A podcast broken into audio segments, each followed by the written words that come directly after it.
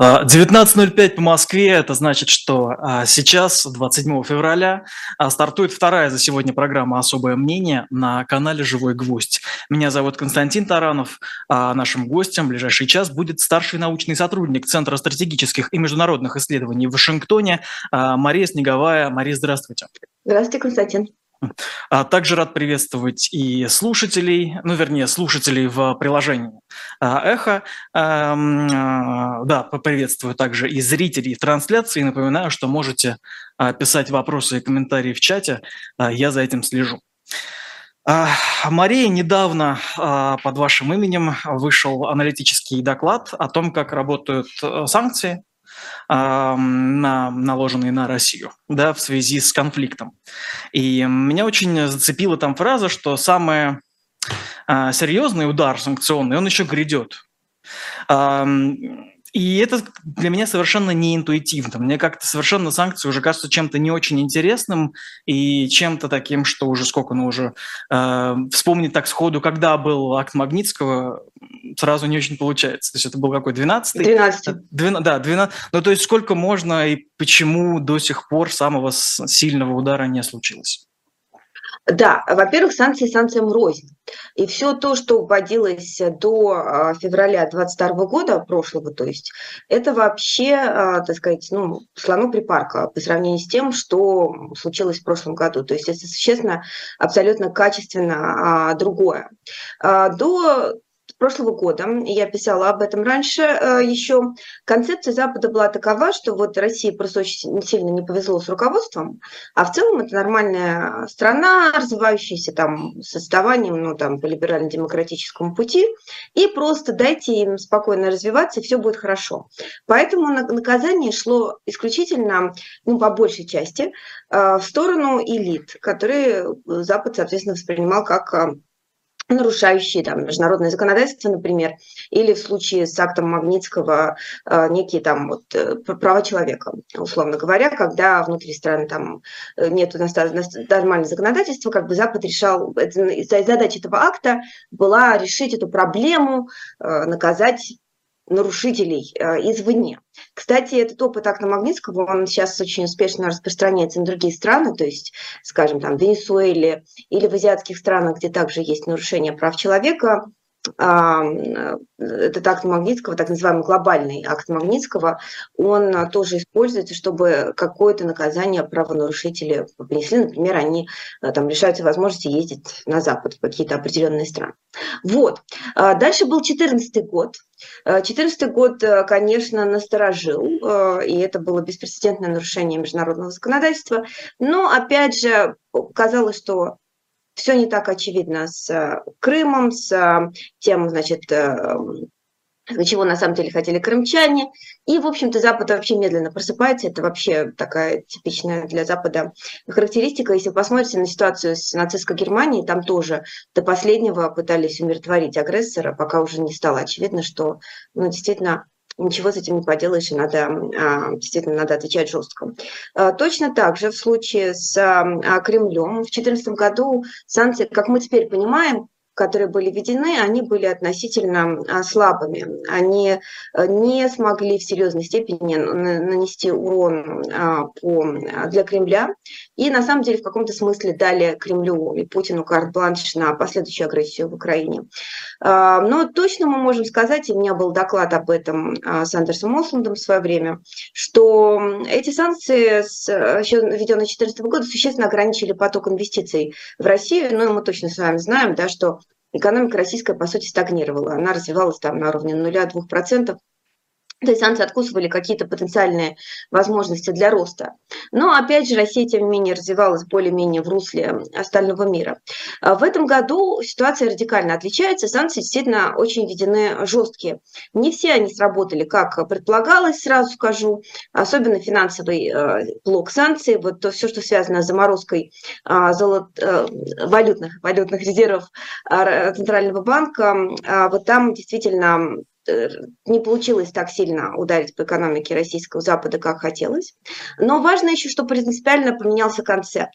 А теперь Россия не представит такой нормальный э, страной, которая просто мешает, там, условно, Путин развиваться демократическим путем, а как бы вот некая такая согласованность, принятие, так скажем, конформизм российского населения, который мы наблюдали в прошлом году при том, что Россия действительно совершила крупнейшее там, международное правонарушение, а также преступление против человечности, как только что подтвердила а, США, что является вообще достаточно беспрецедентным, а, все это не позволяет больше как бы, стараться ограничить российское население от этого санкционного удара. Фактически воспринимается, что население воспринимается как соучастник э, этой войны, несмотря на то, что мы понимаем, что это война, прежде всего, Путина. Но, тем не менее, российское население соучаствует, оно, э, к сожалению, э, российские солдаты совершают чудовищные преступления на российской территории, все, что связано там, с похищением детей или вот эти не,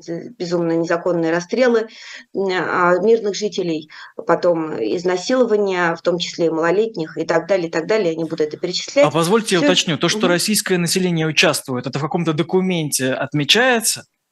Или это какое-то такое просто понимание и настроение? Я вам так скажу, что а, вот с самого начала войны, и мы об этом также, а, я об этом раньше также уже замечала, был, была дискуссия на Западе, как эту войну называть. Это война Путина или это война России? То есть Russian war, Putin's war. И прежде всего, поскольку понятно стало, было всем, что это прежде всего Путин начал эту войну, да, была активная как бы лоббистской кампании, что это путинская война. Но, тем не менее, вот э, противники такой позиции говорили, что ну давайте посмотрим, кто будет сопротивляться внутри России, снаружи России, из россиян. И по мере того, как российское антивоенное движение, по сути, не сложилось даже снаружи России, то есть не говорю внутри, но снаружи этого антивоенного движения нет. У российской оппозиции очень неочевидное, нечеткое представление об этом всем, даже для тех, кто живет э, вне России. И вот как движение как таковое Павлова его нет. Его, кстати, не было и в нацистской Германии тоже вот такого антивоенного мощного движения э, немцев. Поэтому это, в принципе, достаточно типично. Э, тем не менее, этого нету. Плюс еще российские солдаты, значит, идут убивать. Ну, про опросы я говорить не буду. Я знаю, что к ним отношения осторожные. Тем не менее, э, никаких признаков активного мощного сопротивления, к сожалению, нет. Мы видим изолированные попытки россиян выступать, но не все вместе. Все это привело Запад, как бы, ну, привело к некому консенсусу, что это, к сожалению, не только война Путина, это российская война э, против Украины а, и санкционные санкции они отражают этот статус-кво. Соответственно, а, все, что делается, оно больше не ставит задачу защитить россиянина обычного от э, удара санкционного. Скорее, обратная задача, что россияне должны каким-то образом ощутить, что это их война на себе, и, возможно, это подтолкнет их, собственно, к такому а, активному а, сопротивлению. Ну, собственно, мы в этом докладе, с чего вы начали, долгий заход, uh-huh. чтобы ответить на ваш вопрос – Э, смотрим на опыт Ирана и Южной Африки. Это страны, где масштаб санкций был сопоставим. Я уже упоминала, что финансовые санкции, которые предполагалось, что будут мощным ударом, они не сработали, прежде всего благодаря беспрецедентному притоку э, валютной выручки в Россию из-за цен на нефть. Но а, есть и другие санкции, прежде всего санкции на российскую э, энергию. Вот они, которые эти санкции были введены в декабре, продолжаются постепенно как бы усиливаться. Мы, речь идет о нефтяном потолке, потолке на нефтяные цены и энергетическое эмбарго, нефтяное эмбарго Запада. Газовое эмбарго наложил сам Путин, я напомню. А, вот совокупность этих факторов, скорее всего, достаточно серьезный удар по российскому бюджету нанесет. Мы уже видели а, мощнейший, самый большой дефицит бюджета в январе с 98 -го года. Ну, не факт, что это единственное, только санкции здесь сыграли роль, э, это совокупность разных факторов, но, скорее всего, в долгосрочном периоде э, эти санкции действительно будут сильно а, влиять на российскую экономику, потому что, ну, действительно, у нас порядка 50% э, экспорта – это все энергоресурсы, и действительно вот это то, на чем российская экономика прежде всего зарабатывает. Другое дело, что санкции не, а, не решают Россию полностью этой выручки, они перераспределяют эм, как бы кто становится покупателем российской нефти. Раньше эта нефть шла на запад в ЕС, теперь она идет в Азию обходными путями. Но, а, во-первых, азиатские страны, они готовы покупать за более низкие цены, они, естественно, пытаются демпинговать. А, плюс а, есть еще проблема, связанная чисто с логистическими а, условиями. Доставить э, в Азию а, эту самую российскую нефть гораздо труднее и занимает дольше по времени. Там есть несколько проливов, бутылочных горлышек, так называемых, чтобы пока туда нефть попадет, там достаточно это все долгое время проходит.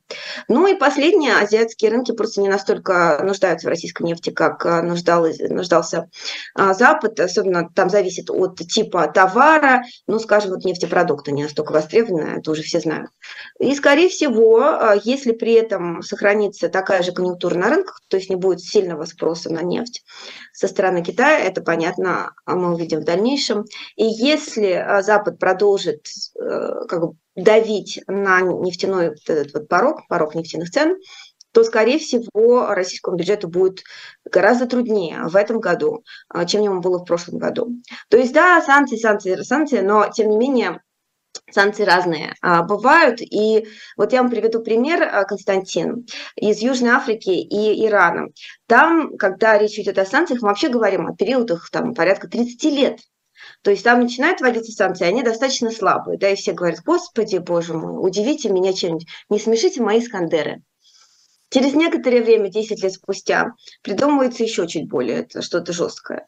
А потом на Иран, например, в 2011 году там Обама вводит нефтяное эмбарго, и вот тогда действительно в Иране все обрушивается, да, и для этого потребовалось с там 79 -го года, ну, 30 лет, да, но тем не менее а, эффект был, поэтому, и, кстати, в Южной Африке было что-то подобное, там тоже, там, 60-х годов вводили санкции, пока только в середине 80-х не было введен действительно жесткие а, санкции по, опять же, экспортным товарам э, Южной Африки, и вот тогда действительно был серьезный удар. Поэтому, а, да, санкции санкциям рознь, они разные, ну, собственно, поэтому надо пытаться разобраться в том, что происходит. А когда вы говорите, что влияние будет, ну, в данном случае пишете, да, а это влияние будет ли, ну, оно будет действительно каким-то значимым, оно может повлиять на какую-то ситуацию. А, или, может быть, сразу тогда я уточню вопрос, а экономические трудности действительно ли могут помешать э, Путину вести э, значит, боевые действия, а, потому что ну, у них же огромный этот фонд, э, у них достаточно, у них очень много денег, и неужели да. это будут достаточные трудности, чтобы, ну, вот как-то, э, чтобы им помешать? Денег много, и, собственно, вот именно в этом основная проблема. Здесь уже даже, если с военными экспертами говорить, то а, вывод такой, что да, а, и на, на оборонные, там, на оборонную российскую промышленность, санкции тоже оказывают какое-то влияние. То есть я напомню аудитории, что там есть экономические, макроэкономические, финансовые санкции, а есть санкции э, типа экспортного контроля, которые специально таргетируют российскую оборонную промышленность. И в обоих случаях они влияют. То есть мы видим, что Россия, скажем, стала э, использовать ракеты э, более низкого качества. То, что она там успевает либо перепроизвести, либо она использует там, скажем, ракеты С-300, которые вообще не не, не предназначены для атаки, они наоборот, э, это оборонное как бы оружие, они предназначены для ПВУ, как бы это ПВУ. То есть они перепрофилируют даже какие-то свои ракеты. Чипы, допустим, китайские, вот, например, э, представитель Госдепартамента недавно сказал, что там более 40% а, а, очень плохого качества просто чипы, да, допустим, и так далее. Но все это, опять же, слону припарка в том смысле, что Украина, ну, допустим, сможет более эффективно сбивать какую-то часть ракет, которые на нее летят, потому что они не такие умные, эти ракеты, вот буквально smart, не такие smart, э, это действительно такой названия ракет, а, как и какими они были раньше.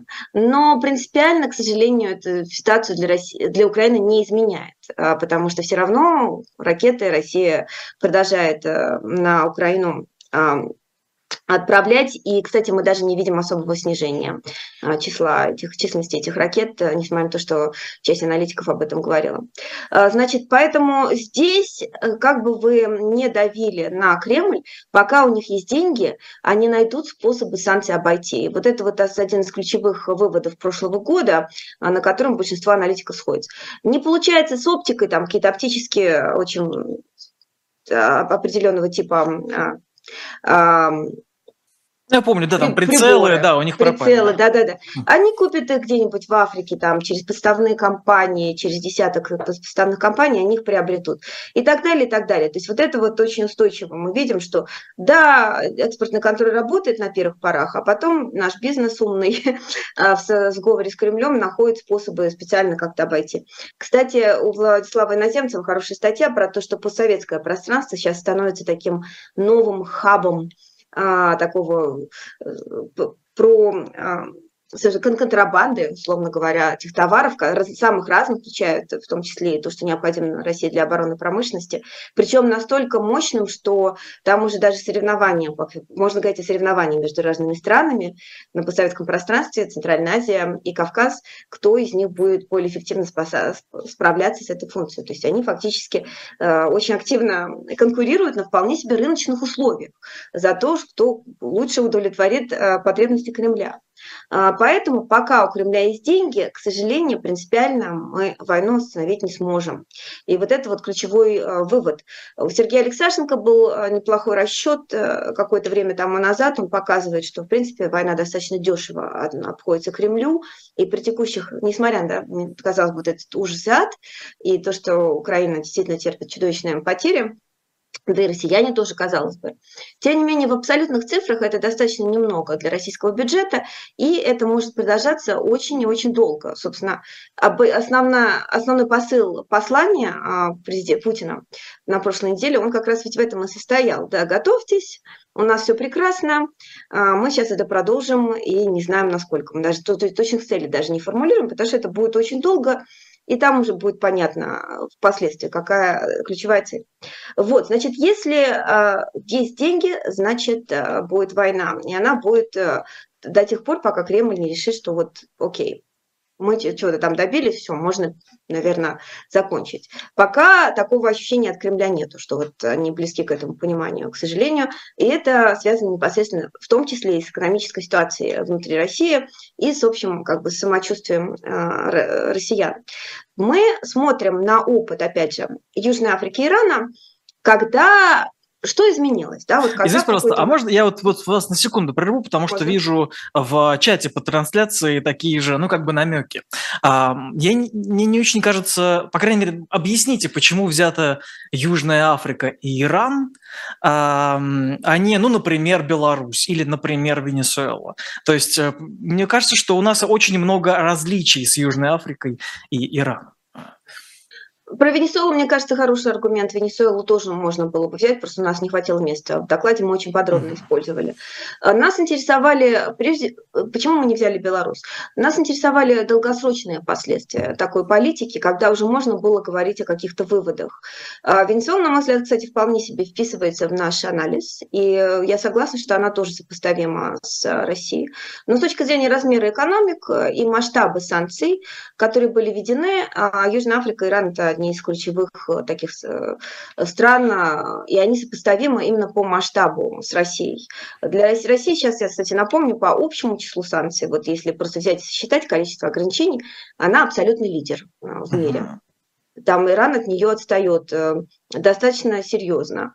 А, на, ну, Южная Африка в какой-то момент тоже приближалась, э, но сейчас уже, естественно, там другая ситуация. А, вот, поэтому по простому масштабу санкций и размерам экономик, понятно, что Россия гораздо больше всех, э, но тем не менее насколько, в принципе, можно говорить о сопоставимости, это одни из самых сопоставимых кейсов. Но я, кстати, соглашусь с аудиторией, что Венесуэлу нам бы тоже надо было взять, просто у нас реально уже не хватало места. Мы очень подробно это исследуем, а, всю эту ситуацию, и вот, собственно, а, Венесуэла будет одним из возможных э, продолжение этого исследования. Какие основные выводы?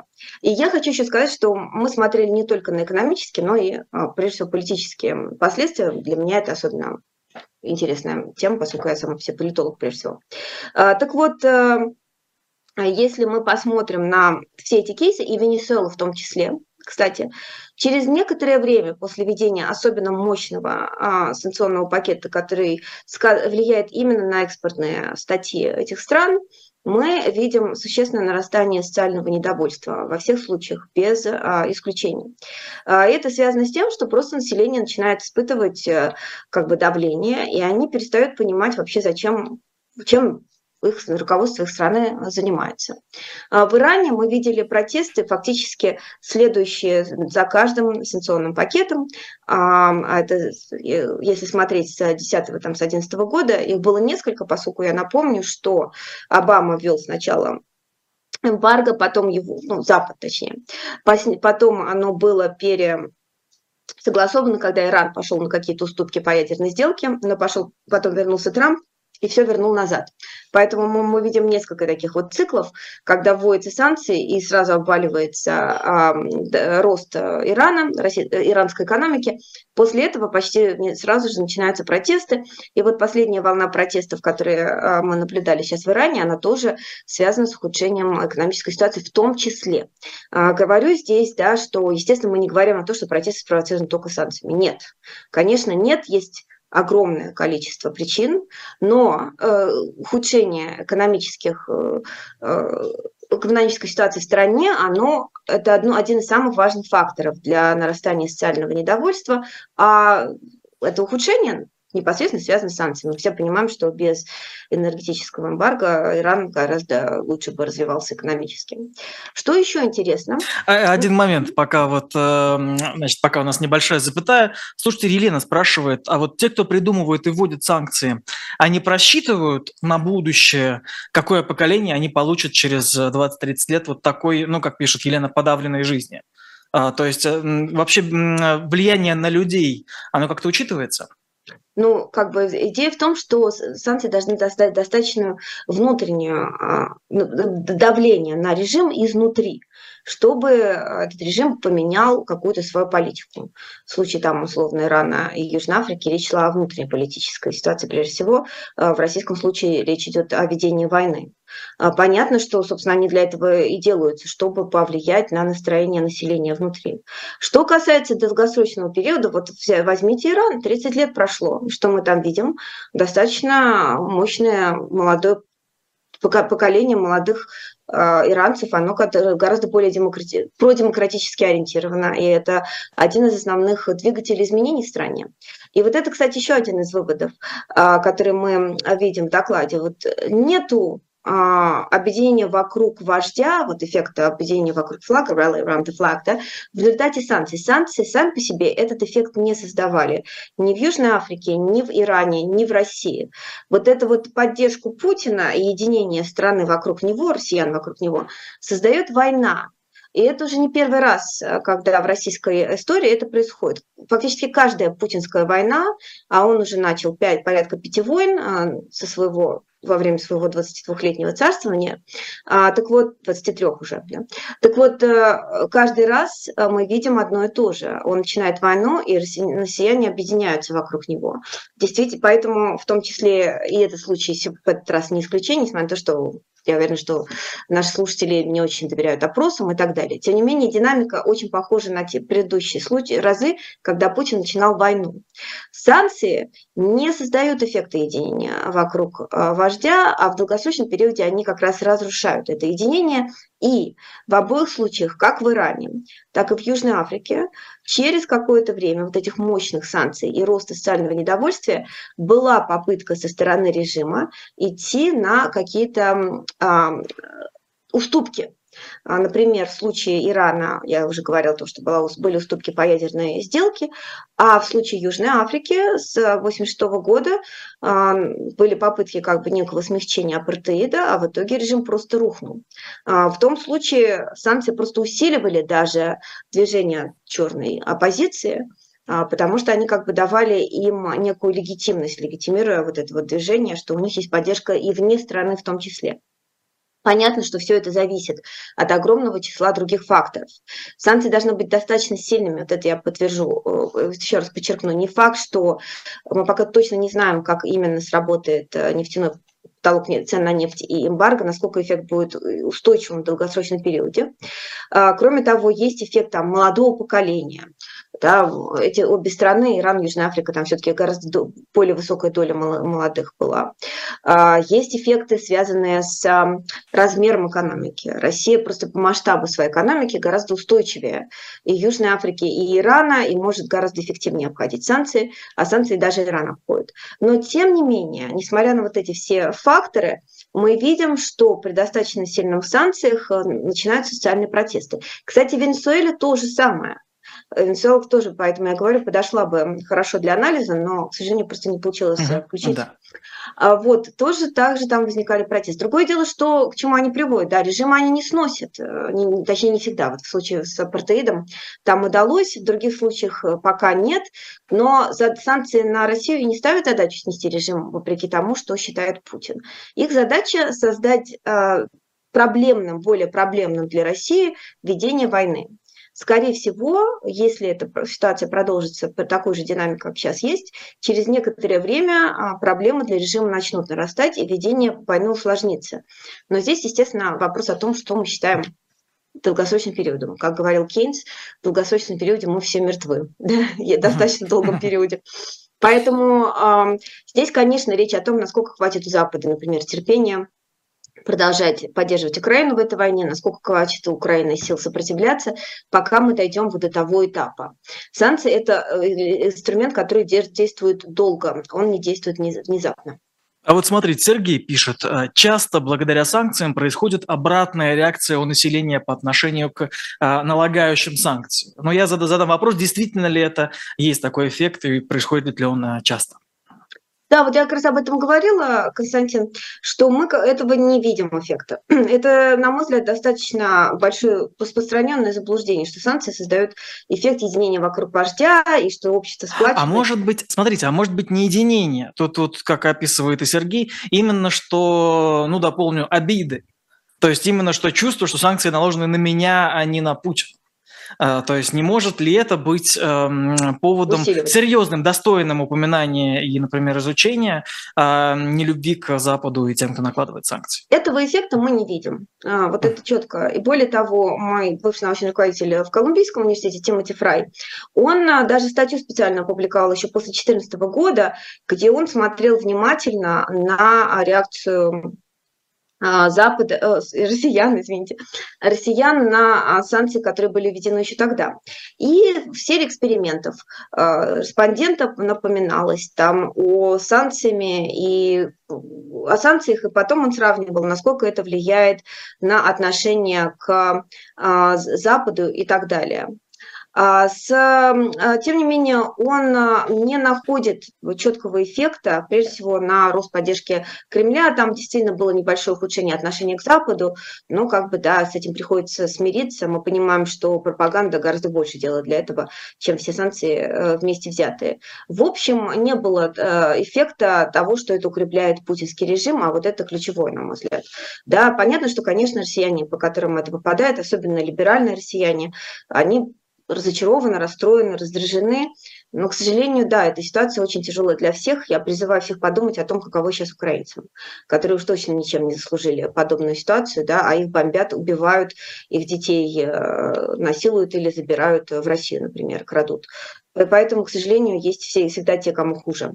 А, эта ситуация очень сложная и тяжелая. Ее создал, к сожалению, а, ее создал Кремль для всех нас.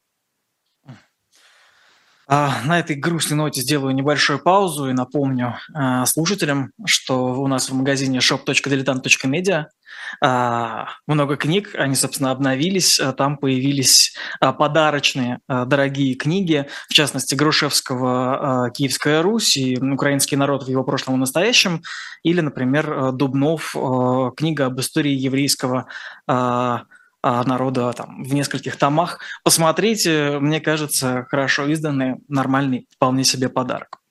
Вот. А, давайте вернемся к тому, что происходит а, сейчас. Скажите, вот э, вы упомянули уже, что Владимир Путин, ну, теорию Владимира Путина о том, что Запад хочет развалить Россию. Э, и, ну, начну с общего вопроса. Как вам кажется, насколько это действительно логично? Уже сейчас. Хочет... То есть не изменилось ли это вот сейчас вот за, за прошедший год? Хм. Хочет ли Запад по-прежнему развалить Россию? А наоборот, может быть, если он раньше не хотел, о чем вы, ну, вы уже сказали, что он не хотел, а почему, за этот год не появилось ли такого желания? А, хотя Россия действительно а, а, создает большое количество условий, при которых такое желание может э, появиться у стороннего наблюдателя, прямо скажем, а именно развязать крупнейшую в Европе войну после Гитлера, не каждая страна может, и действительно это создает э, сложное отношение к России в мире. Тем не менее, Запад по-прежнему не ставит никакой задачи, и, может быть, это для многих будет разочарованием, он не ставит задачи изменения даже режима в России, а уж не то, что развала. По этому поводу, в принципе, такого как бы нету обсуждения. Ну, кто-то может говорить, что вот, есть же э, много, большое количество дискуссий, которые связаны с деколонизацией России на Западе. Ну да, это есть, но все эти дискуссии ведутся больше в академическом ключе, связанные с тем, что вообще как, э, что является Россия империей, что это означает для огромного количества там разных этносов и народов, которые Россию составляют, и как вообще может российское будущее выглядеть. Но это не конвертируется в полисе, Просто потому, что ну, Запад с трудом может защитить даже Украину от российской агрессии, а уж на внутренние российские дела просто нет возможности вмешиваться, даже если бы и хотели. Поэтому задачи России раз, развалить никто не ставит. Э, в дополнение ко всему я еще упомяну, что есть э, большая озабоченность э, российским ядерным оружием. И те же самые аргументы, которые создав... были, возникали на Западе в момент распада Советского Союза, они и сегодня а, тоже существуют, и э, все задаются вопросом, а, собственно, вот Россия распадется, и это означает, что у нас вместо одной э, непредсказуемой ядерной державы будет там 20 э, еще менее предсказуемых маленьких ядерных держав. Да, то есть этого еще все по-прежнему боятся этого сценария. Успех распада, то есть одна из вещей, которая очень позитивно воспринималась в мире в момент распада Советского Союза, что Тогда, а, благодаря знаменитому Будапештскому меморандуму, удалось убедить э, Казахстан, Беларусь и Украину отдать ядерное оружие, а, вернуть в Москве. А, и тогда, таким образом, как бы не, не увеличилось число ядерных держав. Фактически Россия осталась эм, единственной ядерной державой. Но сегодня мы же понимаем, глядя на российскую агрессию против Украины, что этот опыт скорее воспринимается как негативный. То есть вы, вы возвращаете ядерное оружие, а потом вас э, атакуют и завоевывают да, в обмен на это. И, кроме того, гарантии, которые якобы на себя взяли а, Великобритания, США и Франция тогда в результате подписания Будапештского меморандума, естественно, они как бы не вполне были не в состоянии, да, не, не, не обеспечили территориальную целостность Украины, и про Россию просто не говорю. Соответственно, понятно, что сегодня, если Россия распадется, многие эти условно, да, и даже если бы такой сценарий вообще можно было представить, я считаю его э, исключительно маловероятным, в принципе, а, то в этом случае многие части России, они очень и подумают перед тем, как кому-нибудь возвращать ядерное оружие, условно говоря. То есть это реально ситуация, которая будет очень проблемной для большого количества стран, и тем более для Запада, основная задача которого это не вопреки тому, что Путин говорит, там, разделить Россию на части, а просто вот решить этот вопрос и забыть. Оставьте их в нас покое. Можно так вот было бы э, основной слоган Запада, наверное, сформулировать. Да Россия, скорее всего, никак не дает э, Западу забыть о ней. А Еще когда Байден, администрация Байдена только вступала а, в Белый дом а, в 2021 году была вот эта идея так называемая припарковать Россию. То есть на самом деле США считают, что долгосрочный вызов э, для, э, для Америки, челлендж на международном сцене это Китай, а далеко не Россия. Россия же так скорее воспринимается как, сегодня она сформулирована, acute threat, то есть острая угроза, но тем не менее в долгосрочном периоде она не представляет собой существенной проблемы, потому что при прочих равных Россия показала себя в Украине очень слабой. То есть у России даже с Украиной не получается справиться, а уж что там говорить о НАТО там, или США. А, поэтому на самом деле задача состоит в том, чтобы как-то вот Россию приструнить, ограничить, чтобы она перестала дестабилизировать международную э, систему, чем Путин занимается уже там с 14 весны 2008 года, э, и, наконец, переориентироваться туда, где настоящий как бы вызов и угрозы, а именно на Китай. Но Путин, надо отдать ему должное, не позволяет э, Западу это сделать и продолжает разустраивать э, российских э, экспертов, предоставляет нам работу, потому что действительно надо постоянно заниматься этим вопросом. Я поэтому как бы нет задачи, еще раз повторю, такой задачи, чтобы Россия развалилась, не стоит. Более того, здесь многие воспринимают это как еще большую проблему, то есть это не решение проблемы, это создание еще большей проблемы, чем была. Теперь а, я бы хотела еще поговорить, вот, собственно, о том, откуда в голове у Путина вот это представление о том, что а, Запад так отчаянно стремится развалить Россию. Значит, я уже себя в Телеграме упоминала, что вообще-то это та же самая классика из выступления одного из генералов ФСО еще в 2006 году, который, напомню, писал, что благодаря существенному технологическому прогрессу удалось... Э, Прочитали мысли, да. Мадлен Олбрайт, угу. и обнаружили патологическую ненависть к славянам, а, и что а, чрезмерно много а, оружия, э, ресурсов, которые располагает Россия. Вообще надо, значит, чтобы Россия не располагала таким количеством ресурсов, и не одна страна распоряжалась этими ресурсами, а многие и под присмотром США. Но это просто фактически один в один то, о чем говорит Путин, о патологической ненависти там, э, к россиянам и желании а, России расчленить. А вообще, а, я тут считаю, кстати, вот наших нашего сообщества либерально-демократического российского большое упущение, что тогда, еще в 2006 году, то есть уже сколько, да, там, ну, порядка больше, чем 15 лет тому назад, мы не обратили, не придали серьезного внимание тому составу бурлящему, кипящему, жутких таких архаических э, конспирологий, которые находятся в мозгу у силовиков, которые фактически являются сегодня российской властью а, в России. А, у меня прозрение случилось в 2014 году, но еще потом в 2016 году я писала статью, а, где проанализировав выступление, например, Леонида Решетникова, который был э, директором Российского института стратегических исследований на тот момент и, э, как бы, как говорилось, влиял на что-то там. Э, и других выступлений, типа товарищей, представителей представители российской а, элиты, близких к Кремлю, у нас, например, Патрушева, где на самом деле они все говорят одно и то же. Они уже больше 15 лет говорят нам одно и то же. О том, на самом деле, что они считают про окружающий мир. И когда мы всерьез вслушаемся в то, что они говорят, вот тогда действительно становится страшно. А, потому что это люди, далеко не просто коррупционеры, которые любой ценой просто хотят удержаться у власти, чтобы продолжать воровать. Нет, если бы это было так, то это было бы на самом деле счастье. А в реальности это идейные люди с очень а, хорошо а, сформированным мировоззрением еще в советские годы.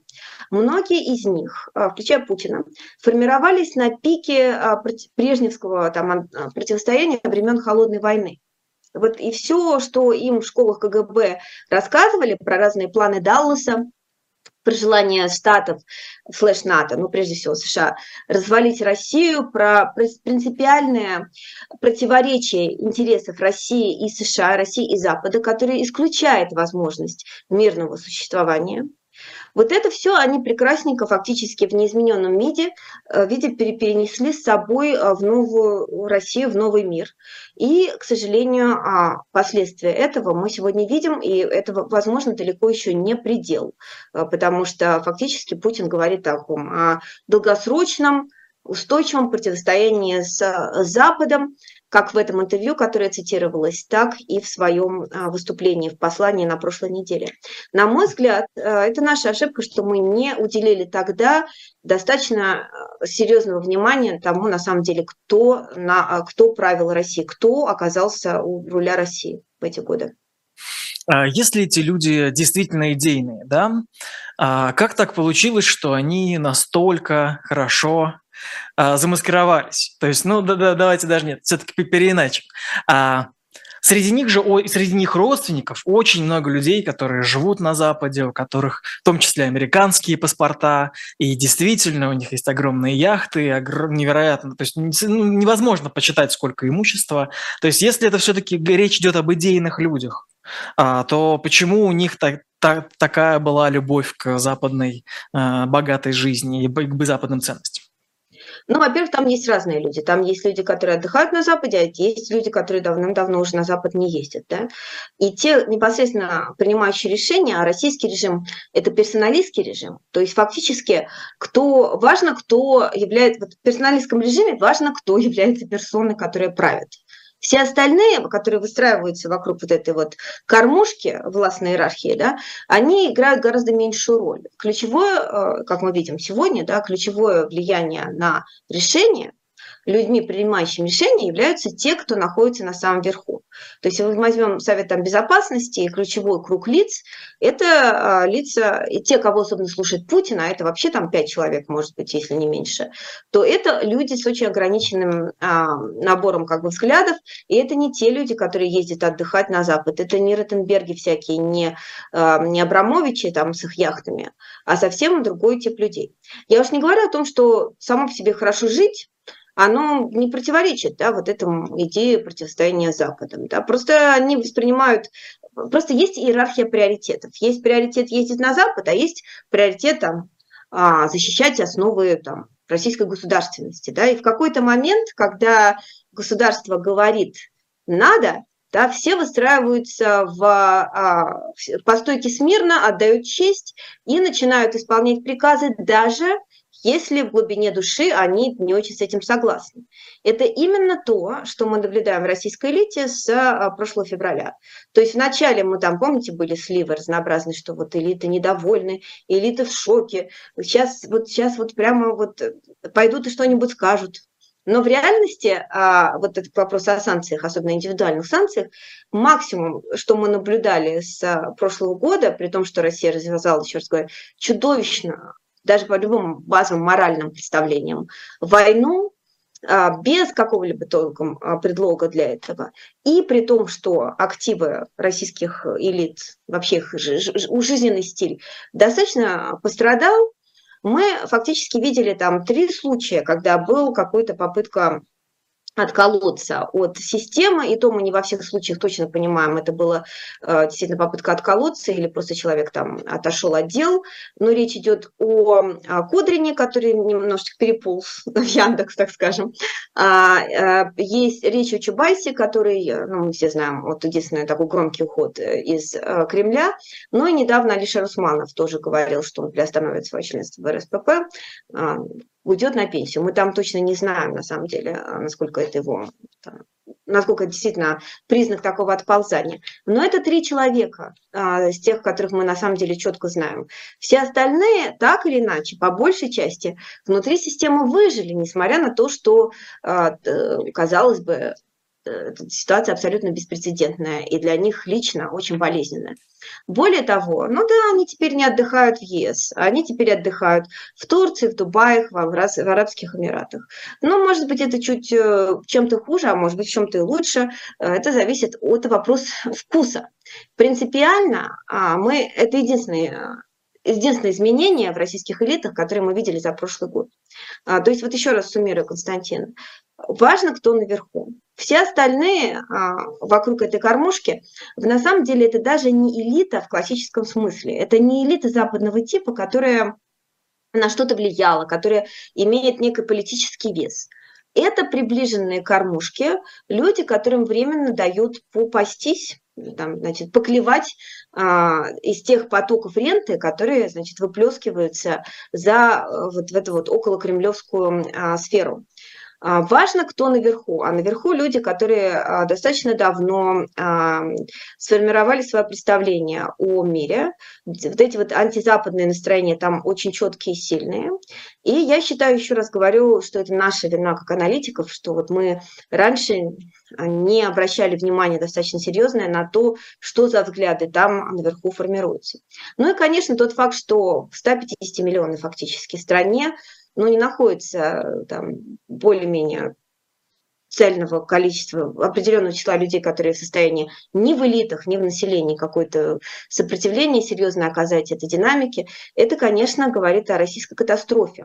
О катастрофе как вот политической системе. Фактически есть а, там пять человек, которые принимают абсолютно судьбоносные решения для остальных 150 миллионов, а остальные 150 миллионов просто подчиняются им, даже если они в глубине души не до конца согласны, не во всем поддерживают и так далее, и так далее. Все это, конечно, очень печально в долгосрочном периоде говорит о а, очень тяжелом, тяжелых проблемах, которые ожидают Россию. Как по-вашему, а такая ситуация может измениться? Потому что даже вот из текста, который вы представили, там очень кратко а, есть такое перечисление через запятую факторов, которые, ну, как бы, а, с моей точки зрения, снижают а, влияние санкций. То есть такое, как стареющее население за 20 лет, и, и, и по-моему, там что-то было про отсутствие традиций э, протестов и в целом такого очень эм, неподвижного общества. А это есть шансы, что когда-нибудь общество будет подвижнее? Э, то есть это, это может измениться, потому что сейчас ощущение, будто это, ну, как бы тупик. Сейчас ощущение, конечно, такой ваты, да, которое общество фактически никак не в состоянии проснуться. Более того, оно хочет, оно как бы что поражает даже социологов, которые смотрят на опросные данные, желание, упорное желание существовать в какой-то нормальности. То есть не проснуться, а вот утащить себя назад в сон. Такая, иногда бывает такое ощущение, да, вот просыпаешься и, и назад утаскиваешь себя, потому что хочешь спать. Вот если вы смотрите на опросы в России сегодня, это так выглядит. А, есть какой-то провал, то есть у всех все хорошо, все прекрасно, э, страна смотрит в будущее, в будущее смотрит с оптимизмом, страна развивается в правильном направлении, значит, большинство респондентов говорят. Потом происходит что-то чудовищное, например, война начинается в Украине. Провал, через некоторое время все нормально, причем очень быстро, все восстанавливается. Шок, потом отвлеклись, и, снова все хорошо. Ровно такой же эффект был после мобилизации, что, в принципе, поражает, потому что ну, мобилизация по всем а, параметрам была непопулярной а, в обществе российском. И действительно, когда она была введена, а, объявлена в конце сентября а, прошлого года, снова был провал в, э, во всех рейтингах властей, это, кстати, тоже характерно для россиян, для российского общества, все скоррелировано со всем, то есть Путин, отношение к направлению страны и вообще все огромное количество рейтингов по всем параметрам, они между собой очень сильно а, коррелируют. Соответственно, провал в рейтингах а, Кремля, властей, Через некоторое время, там буквально там спустя неделю-две, все восстанавливается, все нормально, уже забыли про мобилизацию, все хорошо и продолжаем будущее смотреть с упорным оптимизмом. То есть вот это жел, нежелание прямо видеть э, реальность, реальность, она действительно, она впечатляет, вот эта инерционность. И, конечно, здесь нужно разбираться вообще, что, что такое происходит с российским обществом, хотя бы его части. А, почему а, такая динамика опросов? Еще раз говорю, с необходимой оговоркой, что все опросы не до конца отражают а, реальность. Значит, при этом, тем не менее, российское общество действительно оно сильно отличается от Ирана или Южной Африки. Там, например, по доле молодых в населении российское общество стареющее, это факт. И именно, к сожалению, вот эти группы пожилые, которые составляют большую долю, больше старшего возраста, которые большую долю составляют в самом обществе, они, конечно, являются ядром Путина, это тоже, в общем-то, банальность. При этом такая структура общества не сильно отлична, например, от общества белорусского. А там, на самом деле, даже при прочих равных, там сопоставимо была себе а, молодежь и а, более старшие возраста. При этом мы видели, что в 2020 году там были очень мощные протесты. И Беларусь, безусловно, всех впечатлила и этот процессный заряд, он на самом деле никуда не ушел, он сохраняется в белорусском обществе, несмотря на то, что он сейчас подавлен. А, то есть, как мы видим, в принципе, Вполне может быть э, мощные протесты и в а, стране с другой демографической ситуацией. И, принципе, политическая система очень напоминающая российскую, даже, в общем-то, более жесткая, наверное. Да? Можно говорить, что даже сейчас, наверное, белорусский режим, он жестче российского, потому что российский режим условно упорно движется в том же э, негативном направлении. А, и еще раз подчеркну, что мы не говорим о смене режима. Я, к сожалению, не думаю, что а, сегодня можно, в принципе, говорить о смене режима в России. А, персоналистские режимы, в принципе, очень устойчивы. А в России Путин а, особенно устойчив, потому что он воспринимается таким как бы создателем как бы вот этой системы. А, и без него действительно нету России, как мы знаем в текущем виде. В этом плане фраза Володина, что нет Путина, нет России, она части вот имеет вот этот вот смысл. То есть без Путина будет какая-то другая система, какая-то другая Россия, и хочется надеяться лучше, чем текущая а, чем текущий режим.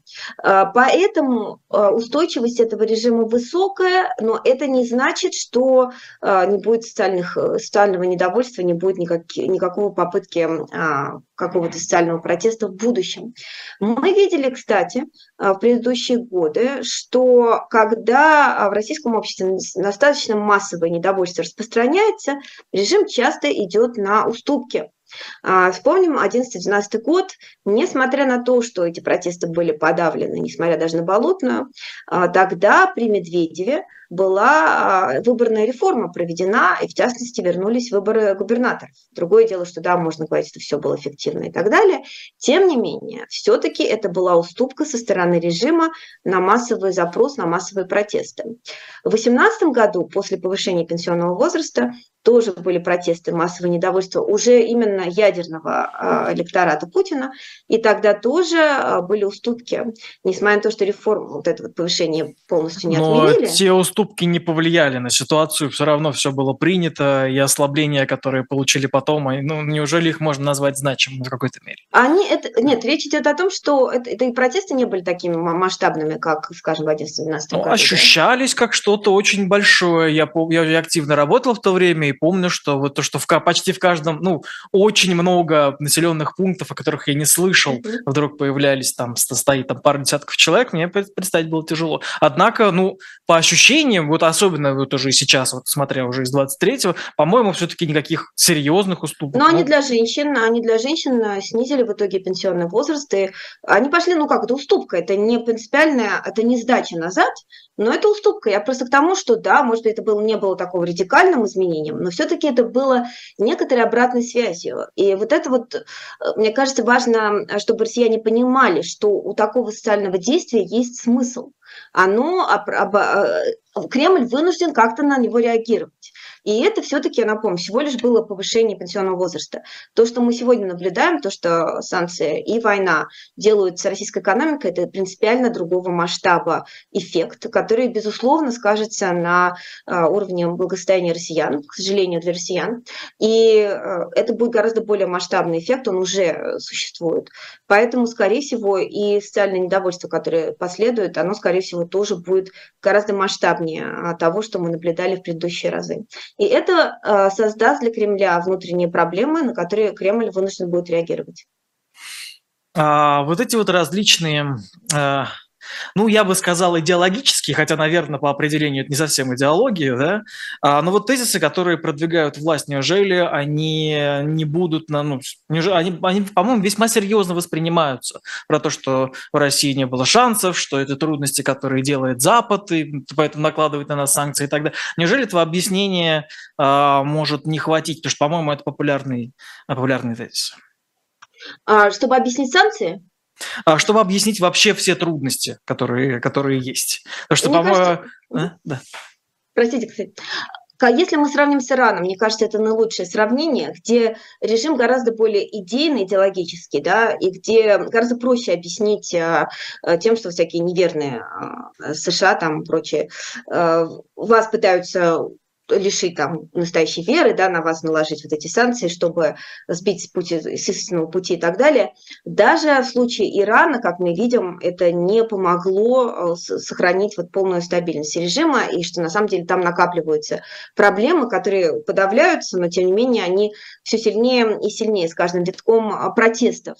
Если даже Ирану с его очень мощной идейной, идеологической вот этой э, системой не удалось, э, и гораздо больше высокой легитимностью режима, как все-таки представляется, не удалось э, этого избежать, то, скорее всего, путинскому режиму, где вот именно идеологическая составляющая, она меньше, она, безусловно, есть, и мы видим, что Кремль сейчас пытается ее усилить через разнообразные там проекты там, школьного образования и так далее – Но мне кажется, Путин, путинскому режиму гораздо сложнее будет справиться именно вот с, с этой вот проблемой роста, восприним, воспри, ухудшения экономической ситуации, потому что не будет такой четкой идеологической основы, на которой которая была бы принята большинством россиян. Почему они вынуждены жертвовать своим благосостоянием ради непонятных целей и задач Кремля в Украине?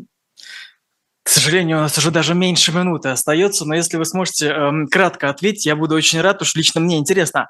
А разве отсутствие точной, точно определенной идеологии путинской не является одним из его козырей?